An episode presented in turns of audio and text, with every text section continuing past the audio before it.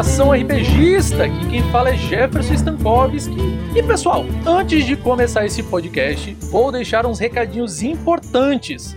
Mas antes, vou agradecer aqueles que me ajudam a fazer esse podcast e a continuar trazendo esse conteúdo de primeira aqui para vocês. Eles são os assinantes do Dado Viciado no PicPay. E se você quiser colaborar e ajudar o Dado Viciado, vá no app do PicPay e procura por DVPodcast e faça parte da nossa guilda que é extraordinária. Lembrando que na descrição desse episódio vai ter um link direto para facilitar. Clicou lá, você já vai ser ó, direcionado rapidinho tá bom? E os meus amados padrinhos são eles: André Araújo, o Jorge do Anime Sphere, o Rodrigo Queijo Ferreira da Silva, o Thiago C. de Castro, o Cássio Félix, o Thiago Kesley, a Roberta Mello, o Rafael 47 do RPG Next, o Igor André Santos, o Vinícius Watzel e o Ivan Lemos do Punta Talks Podcast. Agora vamos lá, aos recadinhos do coração, tá bom? É o seguinte, saiu meu primeiro episódio da crônica Lua de Sangue.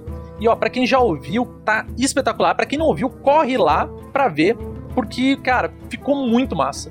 E a gente tem um grupo do Telegram que também vai estar na descrição desse episódio, que lá a gente fica debatendo, dando dicas, tirando dúvidas, falando sobre lobisomem e falando muito sobre essa crônica furiosa do Thales Almeida. E nessa vez, olha, nessa aventura eu sou o jogador, eu não sou o mestre, certo? Não sou o narrador. E eu tô jogando com um playboyzinho do crime, o Wellington. E eu vou te dizer que, cara, esse final do primeiro episódio tá muito insano. Lembrando também que a minha one shot musical de Faroeste também está no ar. One shot, one kill. Esse é o nome da minha obra-prima. Então não deixa de se dar esse presente e aproveita a imersão que eu tô trazendo para vocês com essa one shot especial que é totalmente musical. E olha, não deixem de me seguir nas redes sociais do Dado Viciado para conseguir mais alcance e divulgar para mais pessoas o nosso hobby que é tão amado. E lembrando que qualquer link que eu citei aqui nessa entrada vai estar tá direto, né, o link direto na descrição do episódio. Clicou, tu já vai ser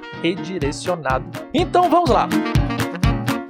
Eu vou começar agora com a primeira dica. A dica número 1. Um. Só aprende a mestrar quem mestra. Gente, uma das coisas que eu, eu, eu ouço muitas perguntas falando para mim é tipo assim, pô, como é que eu faço para mestrar? Me dá uma dica para mestrar. Pô, eu, eu, tenho uns amigos, ninguém sabe mestrar e eu, eu tenho uns livros, queria mestrar. Como é que eu faço, Jefferson? Cara, eu, eu vou te dizer, pequeno padawan, é muito simples. Só vai aprender a mestrar quem mestra. E tipo assim, você só vai pegar a experiência realmente mestrando. Óbvio que você vai ter que ter alguns preparos antes disso.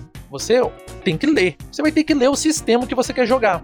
É obrigatório tu ler um sistema intrincado? Não, não é. Você pode narrar desde um sistema simples a um sistema extremamente complexo. Você pode narrar um 3D IT, que é bem simples, é um, um sistema, a terceira edição de Defensores de Tóquio. Ou você pode um ainda mais simples que ganha por pouco do, do Paro Ímpar, que é o Lasers e Sentimentos. É um é um sistema que ele é, é gringo, foi até adaptado bem aí com guaxinins e gambiarras, né, do, do meu amigo o Guaxa, né, do, do RPG Guaxa. Ele é um sistema extremamente simples, você joga com 2d6 e, e nossa, é muito simples. E você pode narrar qualquer coisa. É, o mais importante é você realmente querer narrar. Mas se você quer narrar um sistema da qual você, poxa, eu acho tão bonito o cenário, eu gosto do livro, eu quero narrar, sei lá, GURPS, eu quero narrar D&D, eu quero narrar storyteller, vampiro, lobisomem, mago, enfim, são sistemas mais complexos, certo? Aí o que, que acontece? Você vai ter que ler. Se você quer ser mestre, você tem que entender pelo menos a base do jogo. Óbvio, sabemos que D&D é um D20. Você joga um D20 para fazer seus testes de atributos, seus testes de resistência, seus testes de perícia, seus testes de ataque. É tudo com D20. Os outros dados são para definir outras coisas, danos, curas, normalmente é isso, né? Dano puro. então, e GURPS, por exemplo, usa 3d6, né? A base dele é jogar 3 dados e tirar menos do que o teu atributo, menos do que a tua perícia, e assim você tem um sucesso. Mas, fora isso, você tem que entender os outros conceitos do, do jogo, né? Do sistema. Porém, não é obrigatório você conhecer cada detalhe, cada regrinha minuciosa do sistema para você narrar. Você tem que entender pelo menos o básico. E lembra, você vai estar tá descobrindo como narrar, então não se cobre demais, não faça isso com você. É um esforço muito grande você começar a narrar e fazer dar certo. Então, a minha primeira dica é narre algo simples, certo? Não ponha muito plot, não ponha muita quebra-cabeça ou muitas dificuldades. Isso não vai te ajudar em nada, cara. Pega uma aventura simples, normalmente, ó, por exemplo, vou dar aqui um, um exemplo de um fantasy. Cara, começa numa taverna, porque todo mundo começa numa taverna vai fazer uma aventura que tá aberta no, num painel de, de missão, sei lá, uma missão simples, ir num acampamento de Goblin e matar eles tudinho porque eles estão que nem uma praga, matando, sequestrando, saqueando as redondezas. E o, sei lá, a milícia da cidade, né, o, a polícia da cidade vai pagar X peças de ouro para cada cabeça que trouxer de um Goblin. É uma missão simples. Você vai até lá, você mata os Goblins, você volta e ganha seu prêmio. Tranquilo, né? Sem dificuldade. Óbvio! Se você acha que tu pode dar uma melhorada, sempre pode. Por exemplo, você pode chegar lá e você pode ver que os Goblins estão morando dentro de uma toca. E essa toca entra e vai muito para dentro. E, e aí? Vocês vão entrar? Vão, vão entrar na área do inimigo? Aí você já começa a jogar aí pelos jogadores, né? Eles podem ser liderados por uma criatura mais inteligente, um Goblin que tem nível de, de classe, por exemplo. Pode ser um, um Goblin bárbaro, um Goblin xamã, por exemplo. E ele pode acabar dificultando as coisas, né? Pode ter algum tipo de estratégia. Se for um Goblin guerreiro, ele pode ter um tipo de estratégia militar, né? Pode fazer emboscadas contra vocês, né? Os jogadores. Então, assim, você sempre pode melhorar. E principalmente, cara, aceita que tu tá aprendendo, que tu não sabe tudo, que provavelmente você vai errar. Você tem que pedir paciência e calma, né? Pro seu jogador dizer, ó, oh, gente, eu tô começando a narrar agora, peço uma paciênciazinha aí pra vocês. O que eu não souber, vocês me desculpem, eu vou tentar ir atrás da informação depois. E se vocês souberem na, a resposta na hora, me, me forneça que daí a gente toca o jogo. Não é errado dizer que eu não sei. Cara, eu tenho mais de 20 anos de narrando RPG e tem muita coisa que quando eu vou narrar, eu digo, eu não sei. E eu uso uma regra básica, mais dois, menos dois, tipo, mais dois dificuldade, menos dois dificuldade. Dificilmente eu paro a mesa, eu só paro a mesa quando é uma informação muito crucial, que pode salvar um jogador, ou que pode matar um jogador, ou que pode fazer totalmente a diferença na mesa. Aí eu tenho que procurar na regra e tal. Mas fora isso, cara, pega, aprende o básico e joga. Só assim você vai melhorar a sua forma de narrar, tá bom? Gente, dica número 2: escudo do mestre. Usar ou não usar Olha só, muita gente fala sobre escudo do mestre. O escudo do mestre é uma coisa assim que eu posso dizer. Você tem a opção de usar ele e esconder as suas jogadas, certo? Aí o que, que acontece? Esse é um tipo de debate que vai rolar com os jogadores para vocês decidirem o que vocês, como vocês querem o jogo. Tá ligado a mesa zero? Então, a mesa zero pode definir se você vai usar ou não o escudo. Eu, Jefferson, eu normalmente não uso. Eu não uso escudo de mestre. É porque eu não tenho? Não, não é. Eu até tenho. Mas não é por isso. Eu simplesmente também poderia esconder, minha, como estamos jogando tudo online, eu posso esconder minhas jogadas e dizer, ó, oh, ele tirou tanto. Eu posso dizer para meus jogadores que eu quero a jogada deles no sistema, né, no, no Discord, no Roll20, e as minhas eu posso fazer com os dados físicos aqui, eles não vão ver a jogada. Só que qual é a diferença? Para eu não usar o escudo, eu já falo com os jogadores, olha, a minha narração, ela tem uma pegada mais séria, ela tem uma pegada mais letal, certo? Como eu não jogo atualmente D&D ou Storyteller, eu jogo GURPS. GURPS é muito interessante porque a chance de você ter um erro crítico, um sucesso é, decisivo, é bem diferente de D&D. D&D tu tem 5% para ambos. Quer ter um acerto, 5%. Quer ter um, um fracasso, 5%. Para ter um acerto crítico ou um fracasso crítico, é 5%, que é um D20. Como no GURPS é 3 dados, a chance de erro crítico, sucesso decisivo é bem diferente. Então eu faço jogadas sem escudo. E os jogadores estão cientes, olha, o que sair, saiu. Para bem ou para mal. Do mesmo jeito que é para meus NPCs, vai ser para eles.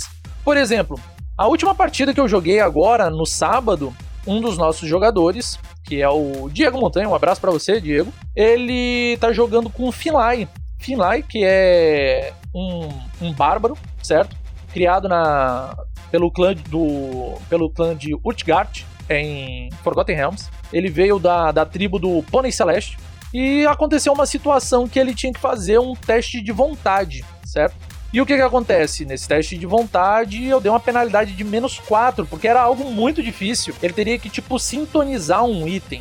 E a vontade dele é 10. Ele teria que tirar 6 ou menos. Mas todo mundo joga dado aberto. Cara, ele tirou um 5. Ele passou. Se eu tivesse fazendo uma jogada para ele, por exemplo, no escudo, e eu não quisesse que ele passasse, eu diria, putz, não deu, não passou, tirou um 12, tá ligado? Mas ele passou, ele mesmo passou. Então não tem como. O bom de jogar sem o escudo é que cada sucesso é mais comemorado. Porque quando ele passou por isso, ele abriu um leque, uma porta de possibilidades enormes, certo? Do mesmo jeito que o Thales, que também tá nessa aventura, ele tomou um, um sucesso fulminante do adversário que quase mata ele. Porque eu tô jogando com os dados abertos e ele tá vendo. Mas ele aceita. Todo mundo aceita na minha mesa porque a gente combinou assim. Então, se você quer ter um controle e não quer narrar uma aventura tão letal para os seus jogadores, você quer um negócio mais light, você quer um jogo mais divertido. Assim, quando eu falo divertido, entenda, é um jogo que você não tá querendo é, é, se apegar tanto com tantas dificuldades, ou talvez com realismo, ou, ou mesmo lidar com talvez a morte de algum jogador. Se você não tá querendo nada disso, aí sim, eu recomendo você usar o escudo do mestre. Se não, eu digo para você ter essa experiência de jogar aberto, porque aí todo mundo tá vendo e ah, os sucessos serão muito mais aclamados, serão muito mais comemorados, da mesma forma que os erros críticos serão muito mais chorados e muito mais letais, tá bom? Eu vou aqui para dica número 3. Quer ser um bom jogador? Então joga.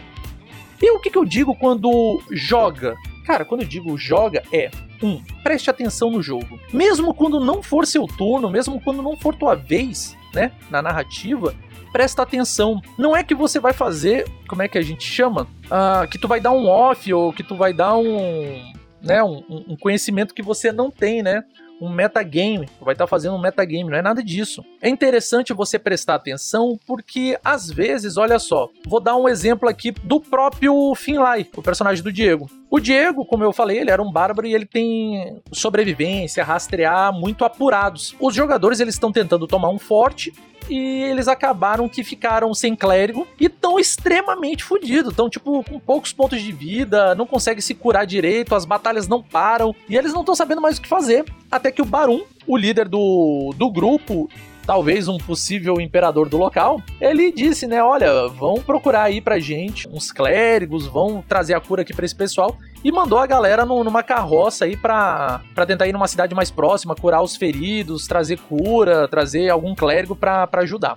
Aí eles tiveram um encontro com uns clérigos e tal, né, de Bahamut, era uma paladina de Bahamut. Elas estavam indo, ela e o grupo dela estavam indo para uma outra direção, curaram o, o pessoal que tava na carruagem lá, né, na, na, carroça, e depois foram embora. Aí beleza, eles voltaram, daí o barão ficou meio puto, que ele disse, pô, era pra vocês trazerem aquela clériga, paladina pra cá, pra curar a galera e tal. Não, eu vou, eu vou, vou lá, eu vou atrás. Isso aí era uma viagem de um dia e meio. Aí o que acontece? O Finlay passou num teste de rastrear, e ele disse o seguinte: olha, e ele tirou um sucesso decisivo. E eu expliquei para ele: olha, pessoas que não são treinadas jamais vão encontrar o rastro dela depois de passar tanto tempo. Eles não conhecem quem eram, não sabem como estavam se vestindo, não sabem qual era a direção. Então ia ser uma perda de tempo, recurso, homens, mandar ir atrás dessa paladina. E eu expliquei isso pro Diego. Aí o Diego, olha só que bacana, ele poderia simplesmente virar pro grupo e dizer o seguinte: não, então eu vou ele falar para mim, né, pro médico dizer assim, não, eu vou repassar exatamente isso para os outros jogadores.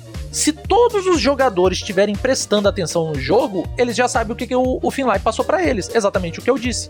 Agora, se tinha aquele jogador que tava olhando o WhatsApp, que tava olhando meme no Instagram, que tava, sei lá, vendo qualquer besteira no, no celular, ou, ou, enfim, não prestando atenção no jogo, é difícil é, ter uma continuidade seguida na narração do, do jogo. Porque aí o Finlay diria o seguinte, né? Não, eu passo exatamente isso para eles. Daí todo mundo, ah, beleza, beleza, beleza. Aí o cara que tava perdido, ah, o quê? O que, o que aconteceu? A gente vai lá atrás da, da pessoa, do, do, do, da paladina, e daí todo mundo vai dizendo, não, cara, a gente, o cara acabou de explicar o porquê que não pode ir. Tá, mas por que eu não, eu não prestei atenção? É lógico que tu não prestou atenção, tu largou a porra desse celular.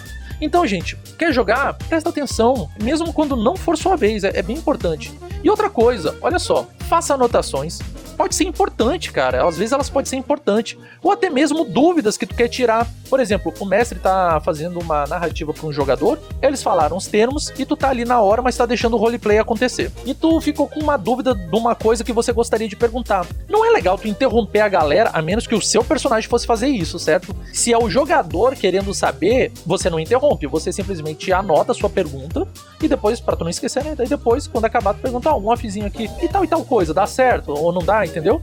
Agora, se o teu jogador, se o teu personagem ele tá ali presente e ele faria essa pergunta, é um, algo que vai influenciar na história, e tu pode interromper sem problema. Mas, na via das dúvidas, anota a pergunta para fazer depois. Anota também nome de NPC, lugar, item. E cara, olha, sempre tem espaço para escrever isso, tá? Sempre tem espaço para escrever na ficha, tem no computador é bloco de nota, Excel, Word, não tem limite de palavras não, tá? É só escrever. Aí o que que acontece, ó? O Draulio fez uma pergunta aqui para mim e eu vou responder agora. No que o mestre deve ter atenção para garantir um mínimo de diversão na mesa? Olha só. Se você vai jogar RPG, o mínimo de diversão já vai acontecer, que é jogar um RPGzinho, certo? Agora, diversão garantida normalmente você vai ter quando você joga com seus amigos com pessoas que você conhece, com pessoas que você se sente seguro, com pessoas que você já tem uma intimidade. É muito mais fácil. Porque às vezes você abriu uma mesa, certo? É uma mesa online e qualquer um pode jogar. Você entra lá na mesa, o pessoal às vezes tem um pensamento que não vai muito com os teus, acaba que tu não, não consegue emergir na história. Então é interessante sempre ver com quem você tá jogando. Feito isso, ter uma mesazinha zero ou bater um papo com a galera para ver como vai ser o jogo, né? Para saber se você vai estar tá alinhado com o jogo. Você tem que alinhar se o tipo de jogo que você vai jogar é o mesmo com que você espera jogar. Por exemplo, eu, como eu disse, eu tô narrando uma aventura que é muito dark fantasy. É muito pesado, é sanguinário, é, é violento, é mortal. Mas os jogadores que estão jogando comigo, eles sabem e eles querem esse tipo de jogo. Então, beleza. Agora, se você entrasse na minha mesa e você tá querendo uma coisa assim mais comédia, mais é graça, mais piadista, tu vai ver que não vai dar certo. Não vai compartilhar dos pensamentos que o pessoal tá lá na hora. O pessoal não tá afim de brincadeira, o pessoal tá afim de jogar um jogo sério. Então é interessante primeiro você procurar um jogo que se adeque com o que você tá querendo jogar. Se todo mundo tiver de acordo com isso, já é muito fácil você ter um mínimo de diversão na mesa. E aí, cara, a outra coisa que o mestre deve fazer é o dar o tempo de cada um. Todo mundo tem que ter um tempo de fala. Às vezes, tu tá numa situação onde o cara vai demandar um pouquinho mais de tempo, mais atenção, porque ele tá numa situação complicada e o jogo depende daquela resolução daquela conversa, daquela cena, daquela ação. Infelizmente, ela é um pouco entruncada, ela vai demorar. Mas, por exemplo, o mestre experiente, ele pode usar o seguinte: um momento de indecisão do jogador, você dá um time para ir para outra galera. Por exemplo, ele tá. Vamos botar aqui, eu só uso muito fantasy, vou botar aqui uma parada tipo vampiro, certo? Pra, pra vocês verem. Vampiro não, porque eu não sou fã de vampiro, vou pra lobisomem. Perdão aí os chupadorzinhos de sangue, os cainita, mas aqui o papo é garou, porra. Olha só, imagina que o você é o alfa da sua matilha e você foi chamado pelos anciões de John Cairn para falar das atitudes a tua matilha teve em relação a, a, a, uma missão, certo? Tua matilha não tá ali naquele momento, a tua matilha tá em outro canto e tá só você, e tu é o alfa. E ele diz: Ok, pois bem, Asgapelli, eu preciso que você me explique as atitudes da sua matilha em relação à ordem clara do manto prateado que ele falou para não invadir aquele covil. E ainda assim vocês o fizeram. Imagina, pegou desprevenido o líder da matilha, o Rasgapelli. E aí? Ele pode falar besteira. Aí ele, puta que pariu, o que, que eu digo? Aí nessa hora tu faz o seguinte, cara, eu vou dar um tempinho aí para tu pensar, deixa eu ir ali para pro outro grupo. Aí tu vai lá pro resto da galera, olha, vocês estão em tal canto, não sei o que.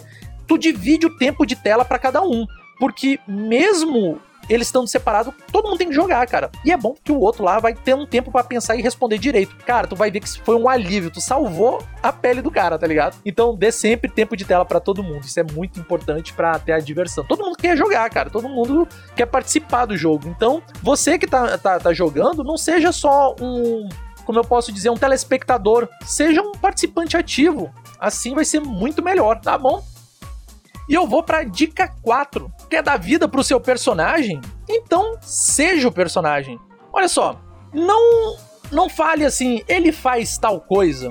É eu faço tal coisa. Eu vou lá. Ou simplesmente fale, o que tu vai fazer. Eu vou dar um exemplo. Digamos que eu sou o Wellington, né? Na, na crônica Lua de Sangue do, do, Dado Viciado, né? Que é narrado pelo Thales, que é de uma crônica de lobisomem. Eu sou o Wellington. Eu não digo assim, ah, o Wellington vai ali pegar o carro dele o Wellington, Wellington, terceira pessoa para quê? Eu sou o Wellington.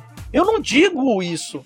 Eu falo assim, ô Thales, é, eu pego a chave aqui do meu bolso, é, tiro o alarme, enquanto isso eu vou andando até meu carro e já vou olhando aqui no celular o contato do Zinho que eu vou passar umas armas lá para ele, tá ligado? Daí tu me disse ele atende, beleza, Thales? Daí o Thales, ah, tranquilo, tocou, chamou e ele fala, malandro. Deu, e aí, Zinho, como é que tá? Beleza, cara? Olha só, eu tô com uns berros aqui, uns cano quente tô querendo fazer um rolê aí contigo, pode ser? Dá, dá pra gente marcar lá naquele mesmo canto aqui uma horinha? Tô batendo lá. Pô, não sei o que e tal, né? E Celzinho falando, não, vamos marcar daqui duas horas. Pô, duas horas, brother. Cara, eu tô aperreado, cara. Tem que sair logo, cara. Desenrola isso aí, manda, manda alguém lá, cara, pegar isso aí em uma horinha, beleza? Tá, tá, vou, vou quebrar essa pra ti. Tá bom, olha só a diferença, cara. Eu não falo assim, ah, o cara fala tal coisa. Não, eu falei lá pra ele que eu vou, pra gente marcar lá daqui uma hora. Eu falei, eu falei, tu não falou não, cara. Tu tá, tu tá dizendo que o personagem fez isso. Então, cara, para ajudar na interpretação é seja, seja você o personagem. Te coloca na, no papel. Imagina que é um teatro, eles te deram, ó, esse é o teu personagem, você é o Capitão América. Tu não vai dizer, bom, então daí eu falo lá pro pessoal, né, para todo mundo lá, o capitão vai dizer Vingadores avante, né? Não, velho. Tu é o Capitão América, tu vai dizer Vingadores avante, tá ligado? É você, cara. Então, você tem que interpretar, é você falando. Não, não, não diga ele vai fazer, tá? É você você. O Husky aqui mandando uma pergunta, fala Husky, que por sinal o nome do Husky é Wellington. É o nome do meu personagem. Será que foi uma homenagem? Fica aí a dica. Sobre ser o personagem, minha pergunta é: como ajudar jogadores que têm dificuldade na interpretação? Bom, é complicado, certo? É, eu não vou dizer que é simples, porque o que é simples para mim pode não ser simples para pessoa que já tem uma dificuldade para interpretar. Por exemplo, muita gente diz: ah, faz aula de teatro, faz não sei o quê. Pô, cara, como se todo mundo tivesse tempo para ir pra uma aula ou tivesse grana para fazer uma aula de teatro. Nem todo mundo tem disponibilidade para ir numa aula de teatro. Pô, é mais fácil realmente ouvir umas dicas, né? Primeiro, é, é o que eu sempre disse e disse na dica anterior. Jogue com pessoas que você conhece, jogue com seus amigos. Porque normalmente você fala com seu amigo, né? Se você fala com ele, você pode falar com ele durante o jogo. Então, assim, quanto mais seguro o ambiente, maior a chance da pessoa se desinibir. E outra, mestre, você tá vendo que o jogador ele é um pouco introvertido, ele é um, um jogador que não tem uma experiência, ele tem uma dificuldade para interpretar, tem uma dificuldade para falar, não é que você vai forçar ele a falar, porque isso aí não tem que vir de você. Isso aí tem que vir dele. Mas você e o grupo têm obrigação de fazer ele se sentir bem o suficiente para falar, tá ligado? E você elogiar, óbvio, de uma forma discreta, as atitudes dele. Por exemplo, Robinho, você me desculpe, eu sei que você ouve o dado viciado. Você é um meu amigo, você joga comigo todo sábado. Mas eu tenho que te dizer, você é uma pessoa introvertida quando joga. Você boa, você gosta de jogar, você participa, você faz falas pontuais. Você lembra como é que foi essa última narração? Por exemplo, essa última narração aconteceu. Lembra a situação que eu contei agora há pouco do Finlay, do Diego, que teve que fazer um teste muito difícil? Então, ele virou um tipo um homem crocodilo gigante, assim, gigantão. Quem joga LOL, ele parecia o Renekton. Beleza? Fez isso e desmaiou, pá! E daí voltou ao normal. E a galera viu isso. E a galera foi. algemou ele, porque, porra, o cara virou um crocodilo, pode matar a gente a qualquer momento. Algemou, o cara amarrou. E quando ele despertou, quando o Finlay despertou, por algum motivo, talvez pela imersão tá tão bacana na hora do jogo, o Robinho chegou, né, com o personagem dele, o Milo, que é um arqueiro assim, nossa, que faz o Legolas passar vergonha. Ele chegou assim e tomou a frente. Eu não esperava isso do Robinho, mas o Robinho chegou e disse assim: Não, pera aí que eu vou ali explicar para ele. Finlay, cara, deixa eu te explicar o que aconteceu, cara. Antes de mais nada, fica calmo. Nada vai te acontecer, mas deixa eu te dizer. Cara, aconteceu uma situação, a gente ouviu um urro no meio da madrugada, era um grito gigante, ensurdecedor. Quando a gente veio correndo aqui até o local, a gente viu uma criatura que parecia um homem crocodilo de uns dois metros e meio, enorme de grande, e daqui a pouco ele cai de joelho, ele começa a virar humano, aí é você, e a pele do grande cinza caiu das suas costas e você desmaiou no chão. Mano, a gente ficou preocupado. A gente não sabia o que fazer, cara. É perigoso. A gente não sabe como lidar com isso. Por isso que tu tá algemado. Mas calma, cara, a gente vai resolver isso aqui. A gente tá fazendo isso só como uma prevenção. Aí nisso o Barão chegou e disse: Olha, cara, aconteceu isso. A gente vem de uma guilda que é matadora de licântropos. Os anões estavam doidos para matar o, o, o. Mas foi por pouco. O Finlay se manteve calmo, porque ouviu a explicação do, do Robin, ouviu a explicação do, do Barum, e no final deu tudo certo. E cara, eu elogiei muito, mas todo mundo elogiou o Robinho porque ele teve uma atitude que foi bem diferente do que o jogador normalmente faz. Ele tomou as rédeas, ele puxou as rédeas para si, ele puxou a responsabilidade, ele disse, eu vou lá falar. E ele foi lá e falou disse, pô, Robin, foi foda, viu, cara, foi massa a tua atitude lá. E isso aí te rendeu uns pontos de experiência. E rendeu mesmo, cara. Sempre que a pessoa tem uma participação, sempre que a pessoa é, faz algo para participar mais, cara, tem que ser é, é, bonificado. Porque o RPG é isso, é um jogo de interpretação de personagens. Quando todo mundo tá interpretando, cara, o jogo chega fluir bacana. E todo mundo tava dizendo, cara, essa última mesa foi a mais massa, essa última mesa foi a mais massa, essa última mesa foi a mais massa. Porque todo mundo tava muito no personagem, cara. Então é isso. Para ajudar o cara a, que tem dificuldade de interpretação, deixa ele bem à vontade, certo? É, elogie quando ele faz uma parada, tipo, pô, boa pergunta, cara. Olha só, eu vou fazer isso, isso, isso, isso. Ou tipo, pô, ótima ideia, cara. Vamos lá, não sei o quê. Ou tipo assim, porra, cara, é, eu não tô lá, mas essa dica aí foi muito boa, viu, cara? tu, tu vai dando reforços positivos para quem tem dificuldade de interpretação. Aí ele vai se sentir cada vez mais à vontade e vai ter uma facilidade muito maior para poder interpretar com vocês. Agora, uma dicasinha que eu vou dar aqui. Ah, o Draulio fazendo uma pergunta aqui, ó. Como aumentar a imersão dos jogadores? Olha só. A imersão funciona com atenção ao jogo e descrição das coisas. Quando você descreve bem o cenário, eles conseguem interagir com o cenário. Quando você descreve bem um NPC, eles conseguem interagir com aquele NPC. É muito fácil você dar uma imersão usando, por exemplo, uma, uma dica que eu uso muito é o seguinte: eu pego um exemplo de alguém que eu conheço, eu sei como ele age, é um amigo meu, por exemplo, e eu uso ele como se fosse um NPC. Aí é muito mais fácil eu imitar meu amigo, que, que é bem real, e o pessoal vai dizer, poxa, cara, é tão real os NPC que o cara faz e tal. Entendeu? Vai dando sempre aquela imersão. Quando você fala sempre na primeira pessoa, gera também mais imersão. Tem pessoa que gosta de usar bastante música. Eu, nas minhas one shot, eu coloco música, mas são pontuais. Mas, por exemplo, tem gente que gosta na, na, na taverna, tá ouvindo aquele barulho assim de taverna, multidão e tal. O mestre pode botar.